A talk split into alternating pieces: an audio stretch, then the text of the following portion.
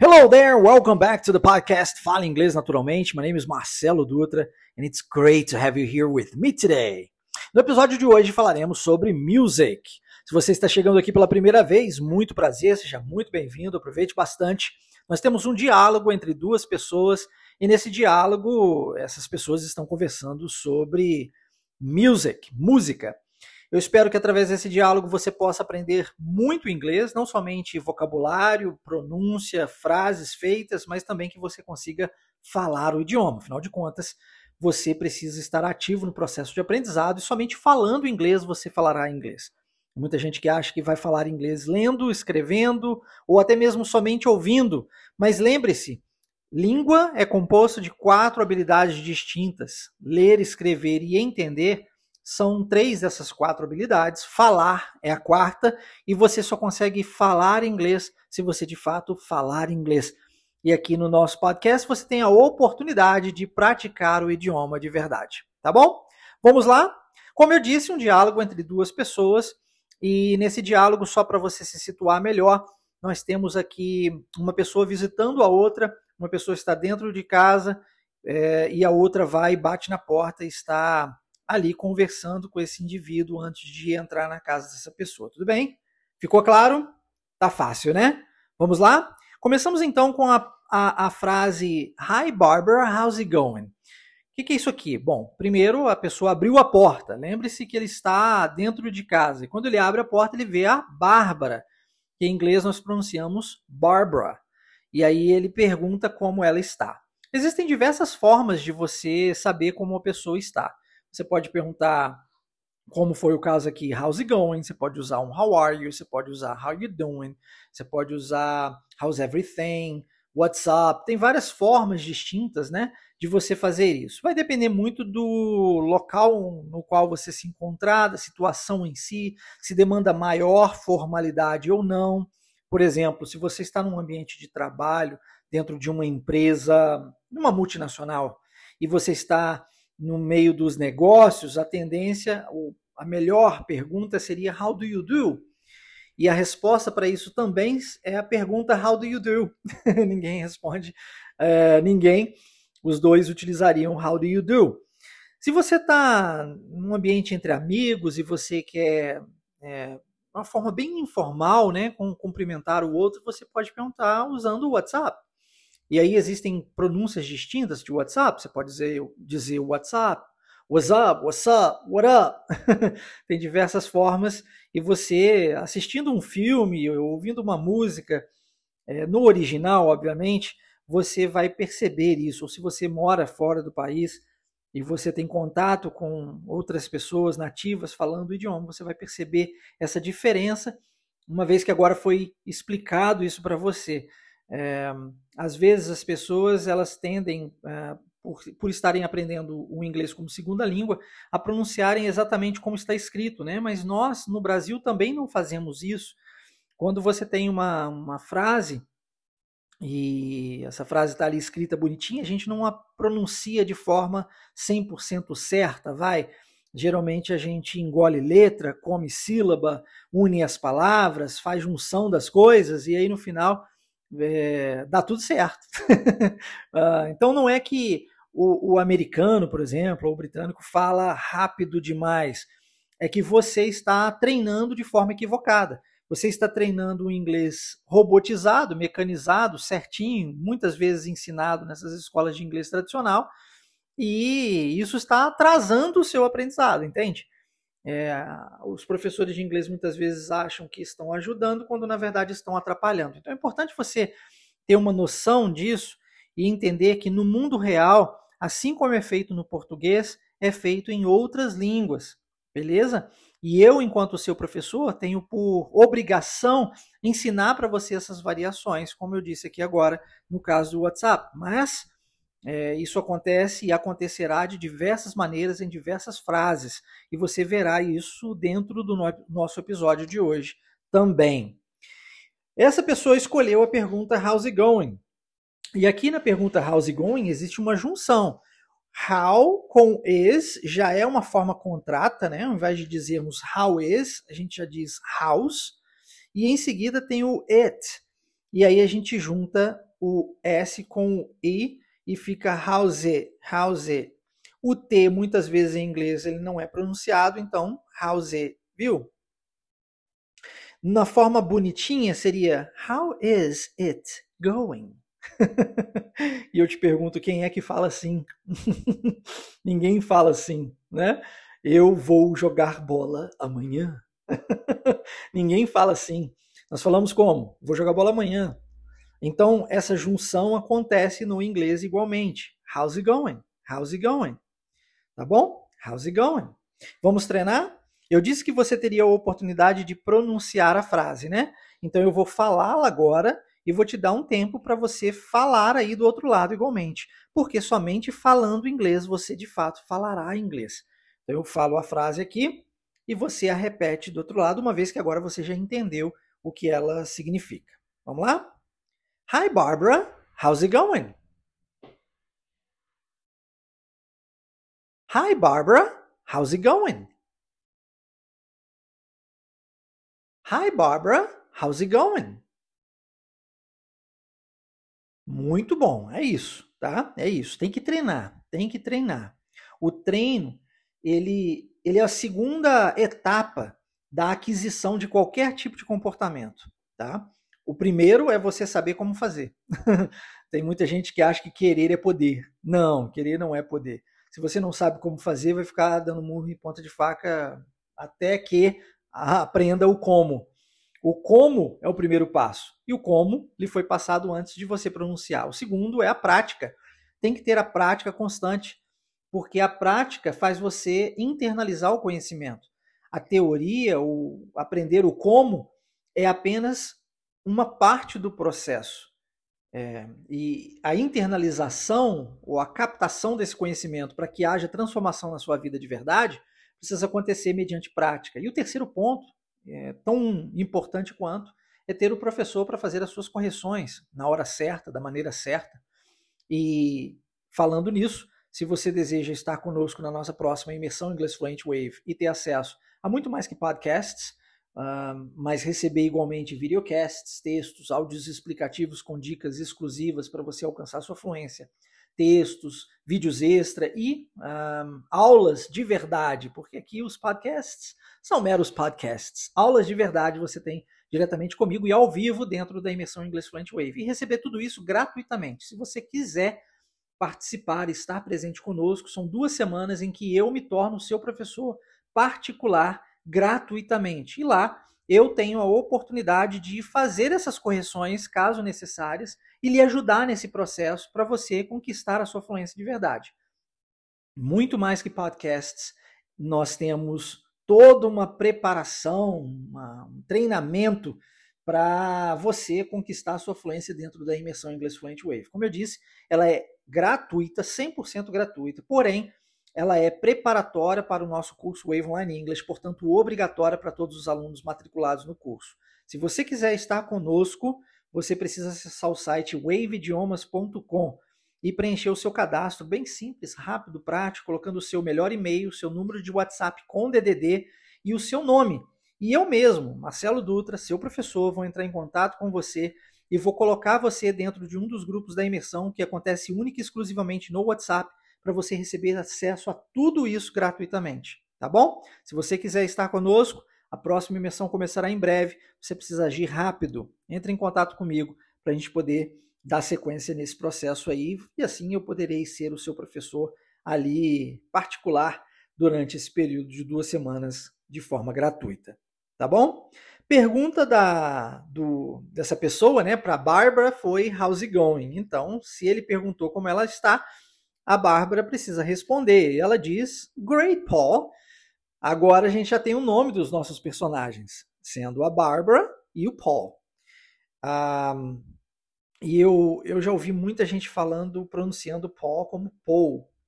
Eu não sei de onde vem isso, talvez, talvez, é, numa pronúncia ali mais irlandesa, uh, mas o, até mesmo o britânico costuma pronunciar o nome Paulo em inglês como Paul tá? E não Paul, beleza?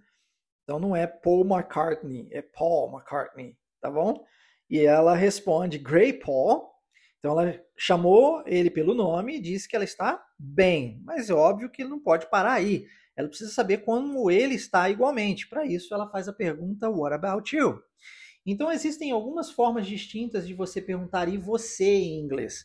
Você pode dizer e você, simples assim, and you. Você pode utilizar what about you, que foi o que ela utilizou aqui agora. E você pode utilizar how about you. Uh, as três significam a mesma coisa, é e você só, tá? E você. Importante aqui ressaltar, se você está ouvindo o nosso podcast pela primeira vez, que eu não fico traduzindo para você, eu explico para você. Isso é muito diferente. Porque se você ficar se atentando à tradução separadamente de cada uma das palavras da frase, você jamais alcançará sua fluência, tá bom? É importante que você aprenda da forma mais simplificada que existe para aprendizado linguístico, que é como você aprendeu o seu português, via frase feita. Então eu explico a frase para você não ficar repetindo igual papagaio, sem saber o que está falando. Mas é uma explicação e não uma tradução. Que fique claro. Então, ela diz Gray Paul, primeiro respondendo a pergunta dele, em seguida devolve a pergunta para ele, What about you? Essa pronúncia aqui, você tem o what, terminando com o som de T, o about, começando com esse som de A, e o som, que é o que importa aqui, é, de uma consoante terminando uma palavra e o som de uma vogal começando a próxima palavra, há uma junção de ambas as palavras. Então, o que aconteceu com how's it? Lembra da primeira frase, how's it going? Nós temos o S, que é um, uma consoante, mas o que importa não é a letra, viu? É o som. E o it, começando com esse som de, de, de vogal, então a gente junta how's it. Aqui acontece a mesma coisa what e o about. Então, what about? What about? É, é mais comum no inglês americano e canadense transformarmos esse T em R, então pronunciamos what a, what a, what about. No inglês mais britânico, que vai incluir aí a Austrália ou a Irlanda, nós utilizamos what about, mais comumente o T com som de T mesmo. Não quer dizer que nós não possamos, na Inglaterra, igualmente transformar esse T em R, tá bom? Você vai ouvir isso algumas vezes. Mas é mais comum de ouvir o, T com o som de T. Mas a junção é, permanece. What about? Ok? É, é comum, extremamente comum, a omissão do som do T. Lembra que eu disse how's it? E aí você engole o T, how's it going? Você engole esse T. Aqui acontece a mesma coisa. Eu posso dizer what about engolir o T. Eu posso dizer what about, pronunciar o T. Ou por conta do you, porque nós temos uma a próxima palavra começando com esse som, né, de i, de do you, a gente pode transformar esse T em, no ti do nosso T aqui do Sudeste, região Sudeste do Brasil. Uh, nós pronunciamos os T's e os D's com sons de ti e di, e talvez você nem nunca tenha prestado atenção nisso, né? A gente fala canivete, gilete, vinagrete, mas as regiões norte, por exemplo, e sul, muitas vezes os T's são pronunciados com, com som de T e os D's igualmente. Então, no caso aqui, em especial por conta do you, é possível pronunciarmos esse T com som de T, como é feito aqui no Sudeste. What about you? Repare que nós temos três formas distintas, e aí você pode falar assim, Marcelo, qual é a, a forma mais certa de pronunciar isso? Não existe forma mais certa. Você escolhe a opção que você achar melhor. Se você quiser dizer what about you, engolindo o som do T, se você quiser dizer what about you ou what about you, as três vão funcionar do mesmo jeito. O, o, o importante, na verdade, é você entender que a forma na qual você fala é opção sua, mas você não pode escolher como o outro vai falar contigo. E por esse, por esse motivo eu tenho que, enquanto seu professor, ensinar isso para você, para que você aprenda e assim se torne livre o suficiente para poder assistir seus filmes no original e sem legenda. E eu digo isso porque tem gente que está estudando inglês durante anos e anos e anos e até hoje continua assistindo seus filmes com legenda atrapalhando no seu aprendizado linguístico, atrapalhando na sua compreensão auditiva. Lembre-se que se você vai assistir um filme com legenda, você está treinando a sua leitura e não a sua compreensão auditiva, tá? Isso é muito importante. Tem muita gente que se perde nisso, né? Então, a pergunta aqui é: Gray Paul, what about you? Vamos repeti-la? Gray Paul, what about you? Great, Paul. What about you?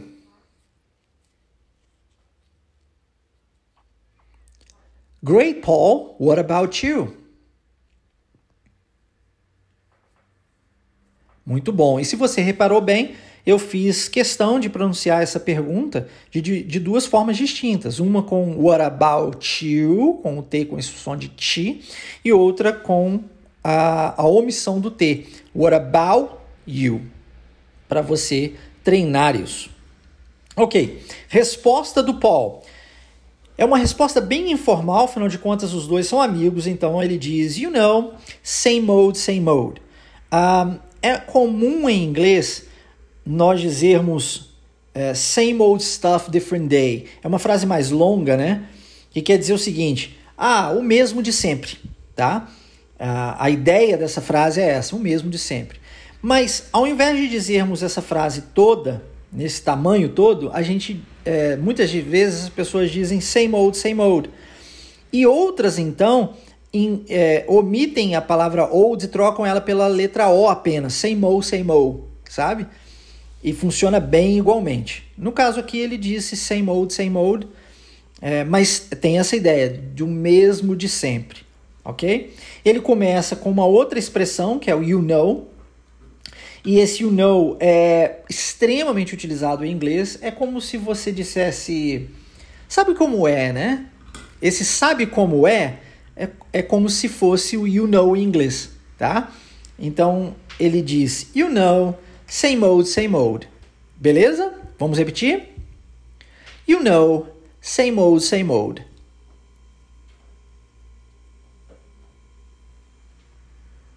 You know, same old, same old.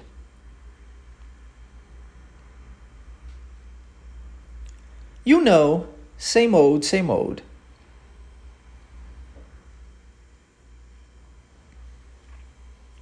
E aí, como ela bateu na casa dele, ela quer saber o que, que ele estava fazendo, né? Então ela pergunta: What are you doing? Ok? What are you doing? Todas as vezes que você quiser saber o que a pessoa está fazendo, você pode perguntar dessa forma: What are you doing? Tá? Vamos lá, vamos, vamos pronunciá-la. Lembre-se do T, ó, o T transformado em R. What are, what are, what are you doing?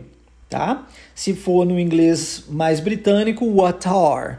A diferença acontece igualmente na pronúncia do or, que no inglês americano e canadense é mais fechado, or, e no britânico é mais aberto, ah, what are, ok? Então é são essas variações. Essas variações de pronúncia e de palavras de um inglês para o outro não interferem na sua, ou pelo menos não deveriam interferir na sua comunicação com outra pessoa de outro país.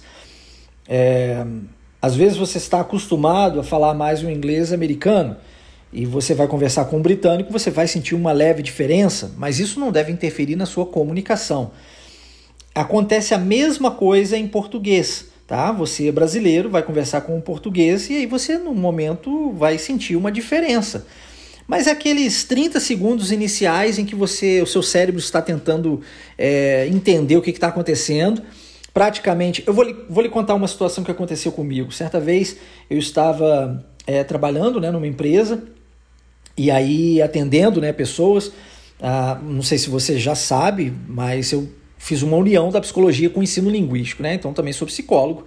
E aí no, nesse atendimento, é, as pessoas que estavam lá, é, elas sabiam que eu também falava inglês. E aí apareceu uma britânica solicitando informações nessa empresa. E aí eles, eles indicaram que ela me procurasse. E quando ela chegou até mim, ela veio falar comigo. Eu tinha terminado o atendimento. E aí ela, aqueles, quando ela começou a falar, aqueles primeiros 5, 10 segundos, o meu cérebro estava tentando descobrir é, o que estava acontecendo. Ele, é como se ele dissesse assim para mim: Eu conheço essa língua, mas que língua é essa? eu estou entendendo o que ela está falando, mas o que é que ela está falando? então, naquele momento inicial, a gente se sente um pouco é, perdido, mas logo em seguida as coisas se encaixam e aí você consegue conversar naturalmente. Né? Foi o que aconteceu comigo ali naquele momento. Consegui conversar, prestar o socorro, dei as orientações que ela precisava e vida que segue. É, quando você, enquanto brasileiro, tem acesso a um, um, um, português ou portuguesa, né? uma pessoa de Portugal, você sente mais ou menos a mesma coisa no início. Depois o seu cérebro se adequa. Ah, e eu vou até um pouco além.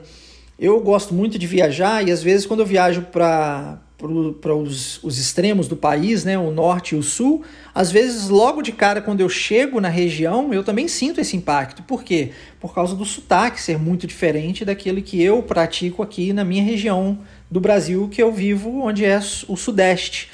Então, esses, esses leve impactos que nós sentimos é, acontecem por causa do nosso cérebro tentando captar aquela mensagem, mas logo em seguida você dá conta de resolver aquela questão. Então, eu, enquanto seu professor, preciso lhe passar esses detalhes para que você não se sinta tão perdido assim ao se comunicar com outra pessoa, porque inglês é uma língua universal e você vai conversar com um japonês em inglês, você vai conversar com um australiano em inglês, ou com um americano em inglês, ou com é, qualquer outro país, de qualquer outro local que não seja o português, muito possivelmente você vai falar em inglês. E, e, isso aí é uma questão de treino, sabendo como fazer, treinando e tendo o professor para ser o seu suporte, lembra? Esse é o caminho para conquistar qualquer tipo de comportamento, inclusive o linguístico. Então ela pergunta para ele: What are you doing? Vamos pronunciar essa, essa frase. What are you doing? What are you doing? What are you doing? Se a gente for levar essa mesma pergunta para uma situação ainda mais informal, bem. Muito possivelmente você vai escutar isso num filme, por exemplo, num diálogo entre dois amigos, é, um perguntando para o outro, What you doing? Ao invés de What are you doing? What you doing? What you doing? Ok? É, é possível que isso aconteça, tá? Ok, resposta do Paul. Just listening to music. Então o que, que ele está fazendo? Está ouvindo música. Tava ali curtindo uma música, ouvindo e tal. Só, né? Just listening to music. Vamos, vamos repetir essa frase bem simples. Just listening to music. Just listening to music. Just listening to music. E aqui vale a pena dizer que, diferentemente do português, apesar de nós termos a palavra canção em português, muito comumente nós usamos música para tudo, não é?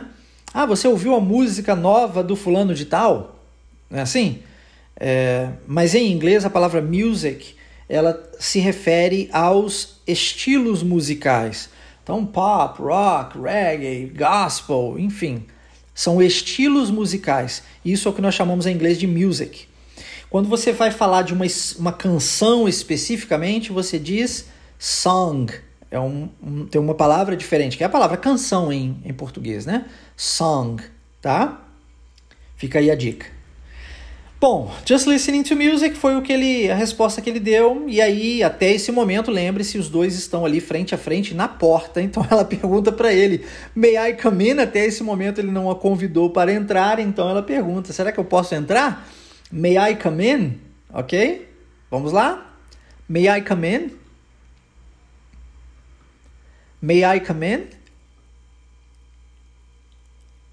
May I come in?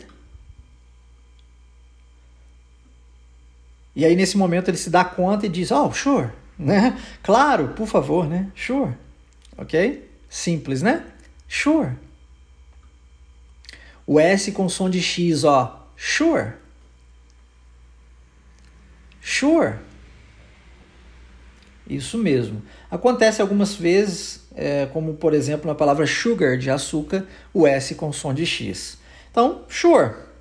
E aí ela entra e ele pergunta para ela what kind of music ou ele pergun ela pergunta para ele what kind of music do you like então ela quer saber agora qual o estilo musical que ele curte legal isso daqui porque você pode substituir isso é uma frase coringa né você pode substituir a palavra music pela palavra comida food e aí você diz what kind of food do you like e aí você quer saber qual a comida favorita da pessoa é, ou sei lá, vamos supor que você queira saber qual o carro que a pessoa mais gosta. What kind of, what kind of car do you like? Ok? É uma frase bem legal porque só de pegar essa palavra music e trocá-la por outra palavra para você saber o que a pessoa gosta, você varia de diversas maneiras e consegue descobrir é, sobre qualquer assunto que a pessoa goste, né? Que você queira perguntar, né? Então, what kind of music do you like? Aqui o assunto é sobre música. E aí a pergunta é essa: What kind of music do you like? Interessante, é, olha essa junção. Kind termina com esse som de consoante. Of começa com o som de uma vogal. Então, what kind of? Kind of. Ó, kind of. What kind of? What kind of music do you like? What kind of music do you like? Vamos tentar? What kind of music do you like? What kind of music do you like? What kind of music do you like? Muito bom, muito bom. E a resposta dele é I love pop music. Não sei se é o seu caso, se você gosta de música pop, mas ele gosta de pop music. I love pop music. Mas a pergunta não para aqui, ele devolve para ela. Lembra que eu ensinei no começo que what about you é o mesmo que and you, que significa e você? E também disse que existe uma terceira variação, que é o how about you, é o que ele usa aqui agora. How about you? Ok? Então eu posso pronunciar how about you, posso pronunciar how about you e posso omitir o som do T e dizer how about, engolir o T, you, how about you. Tá? Três formas. Vamos tentar? I love pop music. How about you?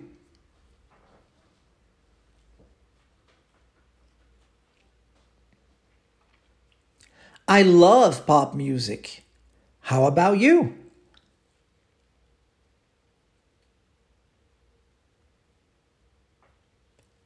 I love pop music. How about you? O importante nesse momento não é você se atentar a cada uma das palavras isoladamente, viu? Mas sim a sonoridade da frase, tá? Ao contexto geral, a pronúncia por um todo, como se você estivesse tentando cantar a sua música favorita, ok? Sem restrições, sem ficar preso ou presa aí nas, nas palavras separadamente. Você une tudo e fala da melhor forma que você puder, tá? Lembre-se que o treino te levará à evolução. Tudo é treino. e aí a resposta dela é I prefer gospel. Não sei se é o seu caso, se você prefere música gospel ou música é, cristã, né, que tem a ver com gospel, com evangelho, né? Então, se é o seu caso, essa é uma resposta boa para você. I prefer gospel. E se você prefere rock, você pode dizer I prefer rock. E se você prefere rap, você pode dizer I prefer rap. Então você pode dizer I prefer e qualquer estilo musical que você quiser logo em seguida. Mas se a pessoa fez uma pergunta inicial não sobre music, mas sobre comida, você aqui vai dizer I prefer e o nome da comida, entendeu?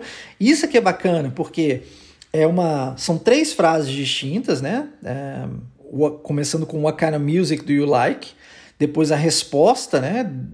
Favorita dele, I love pop music, devolvendo a pergunta How about you? E, esse, e essa agora, I prefer gospel music. I prefer gospel, né? Ela nem usou music. Uh, mas nessas três, você tem aqui frases coringas, frases que você, substituindo uma palavra, uma única palavra, você muda o sentido e aí você pode perguntar sobre qualquer coisa. Né? Então guarde essa informação, viu? Vai te ajudar aí na sua vida real. Um, então, I prefer gospel. Vamos pronunciar essa? I prefer gospel. I prefer gospel. I prefer gospel. Very good. E aí, existe um cantor de gospel music nos Estados Unidos chamado Carmen. Não sei se você já ouviu falar de Carmen. É, e é Carmen mesmo, tá? É, é como se fosse um homem-carro. Carmen. é, não sei de onde saiu esse nome, para ser honesto com você. Mas eu já fui num show do Carmen, é, numa produção que aconteceu no estado de New Jersey, uh, nos Estados Unidos. E, e, é uma produção assim, daquelas hollywoodianas, sabe? É fantástico. Foi num, num ginásio e é uma coisa assim memorável. E fazem alguns bons anos que eu fui nesse show e eu consigo lembrar de cenas muito de forma muito vívida ainda na minha memória. Tão forte foi o impacto que eu, que eu tive naquele dia. Então é, é esse, esse cantor ainda existe, né?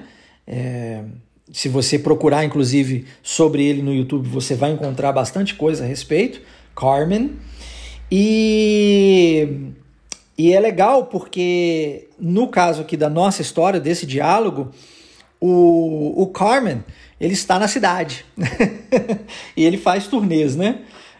Olha que interessante, abrindo meu coração com vocês, anos depois eu já residindo no Brasil, eu encontrei um, um pastor, e Carmen também é um pastor né, evangélico, eu encontrei um pastor americano que é, fez seminário junto com o Carmen nos Estados Unidos. Foi muito bacana. E naquela época eu ajudei a, a igreja dele né, com, com traduções, essas traduções. Ah, é, simultâneas, né? porque ele, tanto ele quanto a esposa eram americanos e precisavam de pessoas que traduzissem simultaneamente nos cultos. Então eu fui e fiz essa tradução para eles durante um tempo, até que eles conseguissem pegar melhor o português e tal. E foi, foi uma experiência muito legal quando a gente conversando, conhecendo um pouco mais da história de cada um, ele mencionou para mim que havia feito seminário junto com o Carmen. É, e é uma pessoa que eu fui no, no show do Carmen. Foi, foi bem interessante. É, o mundo é de fato muito pequeno. Então, quando ele diz aqui na, no diálogo é, que o Carmen está na cidade, ele fala que ele ouviu falar. E para isso, em inglês, a gente usa a palavra heard, ok? I heard, tá? Que é essa ideia de você ter escutado. É, ele ouviu falar o quê? Que o Carmen está na cidade. Então ele diz assim: I heard Carmen is in town. Olha como é que o is, novamente terminando com esse som de, de vogal, de consoante, e o in começando com o som de vogal, há uma união. Is in. Parece que é uma palavra só, mas são duas. Is in, mas is in. Então, I heard Carmen is in town. Olha como é que o Carmen também terminando com esse som de, de consoante N e o is começando com o som de uma vogal I há uma junção. Carmen, Carmenizin, Nis, tá vendo? Nizin, Carmenizin. É como se fosse uma palavra só, não parece? Carmenizin. Mas na verdade são três. I heard Carmen is in town. Viu? E é isso que você precisa treinar para você se libertar desses ingleses é, ensinados por aí de forma mecanizada, robotizada, que não leva a pessoa até a fluência de fato, que não te promove a liberdade que você precisa para fazer as suas viagens, para poder conversar naturalmente, principalmente para poder cons consumir os seus conteúdos no original e sem legenda. Né? Tem que saber essas junções, tá? Carmen is in, Carmen is in. I heard Carmen is in town. Vamos pronunciá-la? I heard Carmen is in town. I heard Carmen is in town.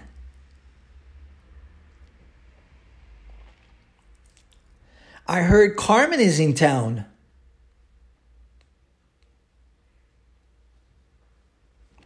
Muito bom. Olha, esses pontos, essas junções, é, de, de palavras e tudo mais. Eu ensino muito isso dentro da imersão e ensino algo que eu não vejo as escolas de inglês ensinando por aí, que é padrão linguístico. E quando você aprende um padrão linguístico de uma palavra, por exemplo, a nível sonoro, as chances são que você conseguirá pronunciar outras milhares de palavras, quiçá, é, entendendo, aprendendo apenas uma única vez. Entende? E isso tudo eu passo dentro da imersão. Por isso eu volto a ressaltar aqui com você. Se você quiser participar da imersão Inglês Fluent Wave, já sabe, acesse o site waveidiomas.com e eu terei o maior prazer em uh, tê-lo e tê-la presente conosco na nossa próxima imersão Inglês Fluente, onde eu poderei te ajudar de uma forma bem mais completa, tá? Resposta da, da Barbara. Assustada, ela não sabia, então ela pergunta: Really? É, é mesmo? Sério? Na real? Não. então, really? Viu? Vamos lá? Really? Really? Really?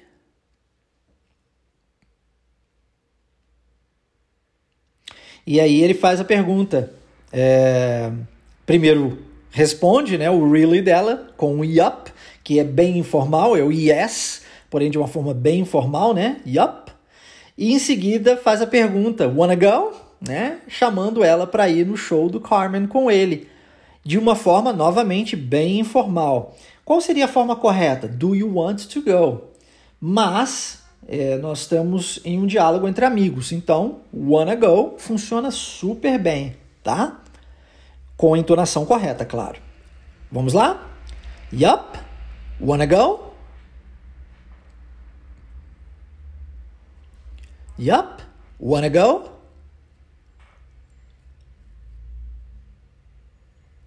Yup. Wanna go?